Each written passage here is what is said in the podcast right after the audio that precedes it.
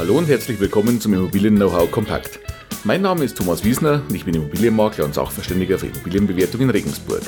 In dieser Folge geht es um das Thema die Marktanpassung.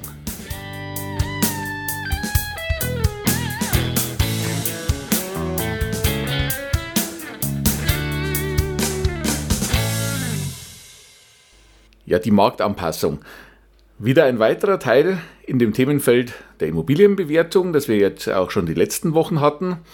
Und zwar dieses Mal nochmal so eine kleine Vertiefung rein. Ich möchte nochmal auf einen einzelnen Punkt im Speziellen eingehen, weil mir der ganz wichtig ist, Ihnen den nochmal ein bisschen ja, näher zu erklären. Und zwar geht es darum, wenn wir über Immobilienwertermittlung sprechen oder wenn Sie ein Gutachten zum Beispiel lesen, werden Sie immer wieder über den Begriff der Marktanpassung stolpern. Und da ist es mir heute wichtig, mal mit Ihnen darüber zu sprechen, eine kurze Extra-Folge dazu zu machen. Was ist denn diese Marktanpassung eigentlich? Wie wird da was angepasst? Und vor allem, warum benötigt man eine Marktanpassung? Die letzte Frage ist ja auch gleich die entscheidende und vielleicht auch die erste, auf die wir eingehen sollten.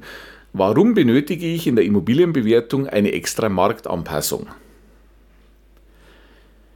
Wenn Sie die vergangenen Wochen mit dabei waren und die einzelnen Wertermittlungsverfahren sich auch mal angehört haben, dann werden Sie ja festgestellt haben, dass wir in der Immobilienbewertung viele Einflussfaktoren haben, viele Eingangsgrößen benutzen, die oftmals geprägt sind von Tabellenwerten, von Durchschnittswerten, ja, von empirisch erfassten Werten. Ähm, ich nenne Ihnen mal als Beispiel zum Beispiel, wir hatten die Bodenrichtwerte, wir hatten den Begriff der Normalherstellungskosten und alle diese Werte sind irgendwo ja, Tabellenwerte, man könnte die jetzt irgendwo ablesen und theoretisch ja die Wertermittlung damit schon durchrechnen. Jetzt betone ich aber auch immer wieder, dass meiner Meinung nach zum Beispiel eine Maschine oder ein Online-System keine korrekte Immobilienbewertung machen kann. Das liegt zu einem großen Teil an dem Punkt Marktanpassung.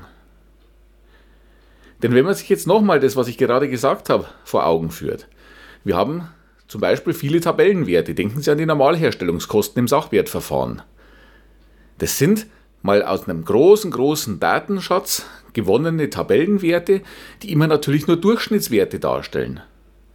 Aber ist denn ein Marktteilnehmer, also sprich ein Käufer einer Immobilie, wirklich immer und auf jedem Markt und in jeder Marktsituation bereit, genau diesen tabellierten Sachwert zum Beispiel einer Immobilie auch so eins zu eins in seine Kaufpreisvorstellung zu übernehmen und das zu bezahlen? Ich behaupte nein. Und die Erfahrung sagt natürlich auch nein. Denn mal abgesehen davon, dass Regionalisierungen durchaus auch in den Normalherstellungskosten vorkommen, aber wir haben ja, wenn wir jetzt den deutschen Raum betrachten, doch auch hoch unterschiedliche Immobilienmärkte. Wir haben ganz unterschiedliche Situationen am Immobilienmarkt. Da sind hochpreisige Gegenden mit ja, sehr guter Nachfrage, sehr hoher Nachfrage. Dann gibt es natürlich auch Gegenden, die vielleicht wirtschaftlich nicht ganz so gut sind, die strukturell nicht so gut aufgestellt sind, die haben vielleicht weniger Nachfrage.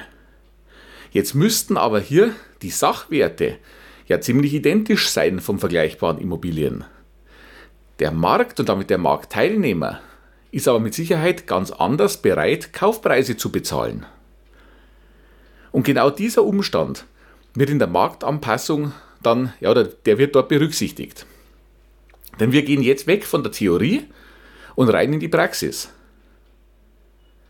Also rein in die Praxis am örtlichen Immobilienmarkt.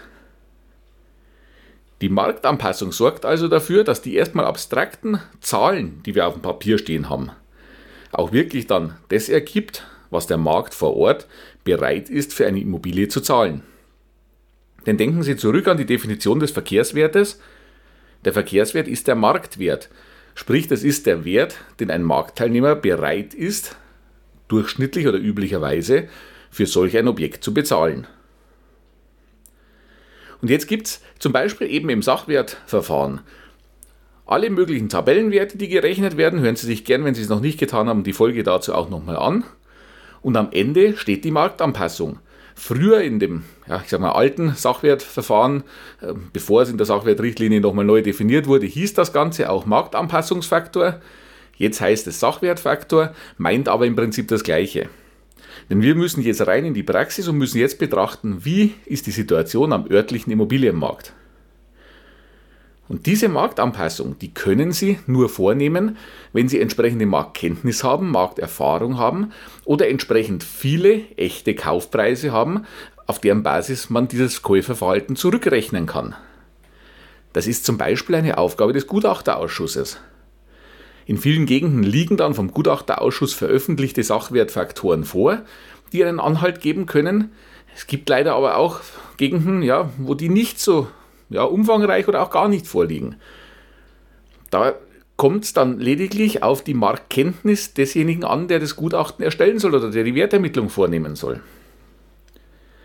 Und wie gesagt, zum einen ist es im Sachwertverfahren zum Beispiel jetzt die Anpassung an den Markt. Was ist der Markt hier vor Ort bereit zu bezahlen? Zum anderen gibt es natürlich diese Marktanpassung auch noch bei anderen Umständen. Wenn Sie zum Beispiel ja, Rechte in Abteilung 2 des Grundbuchs haben, die haben einen Wert, den kann man vielleicht mathematisch errechnen. Die Frage ist aber am Ende des Tages doch nur, was ist ein Marktteilnehmer bereit, diesem Umstand an Wert beizumessen? An ja, positiven Wert oder auch an Wert, den er abzieht von, seinem, von seiner Kaufpreisvorstellung. Also auch hier ist eventuell noch eine Marktanpassung eines reinen rechnerischen Wertes nötig. Und jetzt nochmal zurück zu dem, was ich eingangs gesagt habe. Genau in der Marktanpassung liegt für mich der Unterschied zwischen Wert berechnen und Wert ermitteln.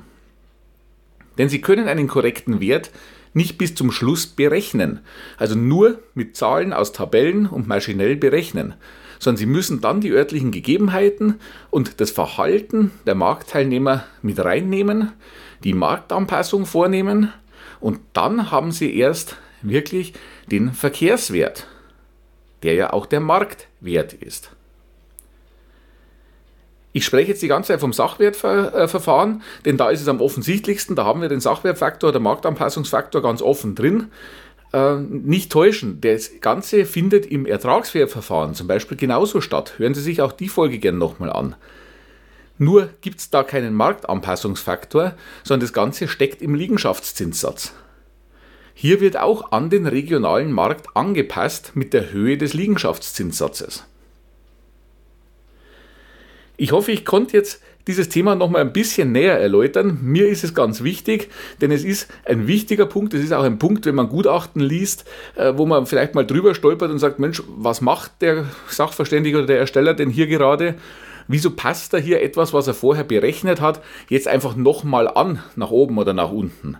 Und da wollte ich einfach nochmal einen kleinen Einblick geben, wieso ist denn das unbedingt notwendig und wieso geht es nicht einfach nur mit den errechneten Zahlen. Ich hoffe, ich konnte Ihnen da ein bisschen einen Einblick reingeben. Ich hoffe, das war interessant für Sie. Wenn das so ist, freue ich mich auch wie immer über eine positive Bewertung auf iTunes, auf YouTube, je, je, nachdem, wo Sie das Ganze hören. Schreiben Sie mir gerne auch eine Rezension dazu, schreiben Sie mir einen Kommentar, schreiben Sie mir rein, welche Themen für Sie interessant sind, dann können wir in der Zukunft auch auf das nochmal gerne eingehen. Wenn das Ganze für Sie interessant war, teilen Sie es gerne auch, dass noch mehr etwas davon haben. Und dann bleibt mir zu sagen, mein Unterstützungsangebot rund um die Immobilie finden Sie auf meiner Internetseite und auf meiner Facebook-Seite. Die Links dazu stelle ich wie immer in die Show Notes und in die Beschreibung rein. Ja, dann bleibt mir noch zu sagen, danke, dass Sie diese Woche wieder dabei waren. Ich freue mich darauf, wenn Sie auch nächste Woche wieder reinhören. Bis dann, Ihr Thomas Wiesner.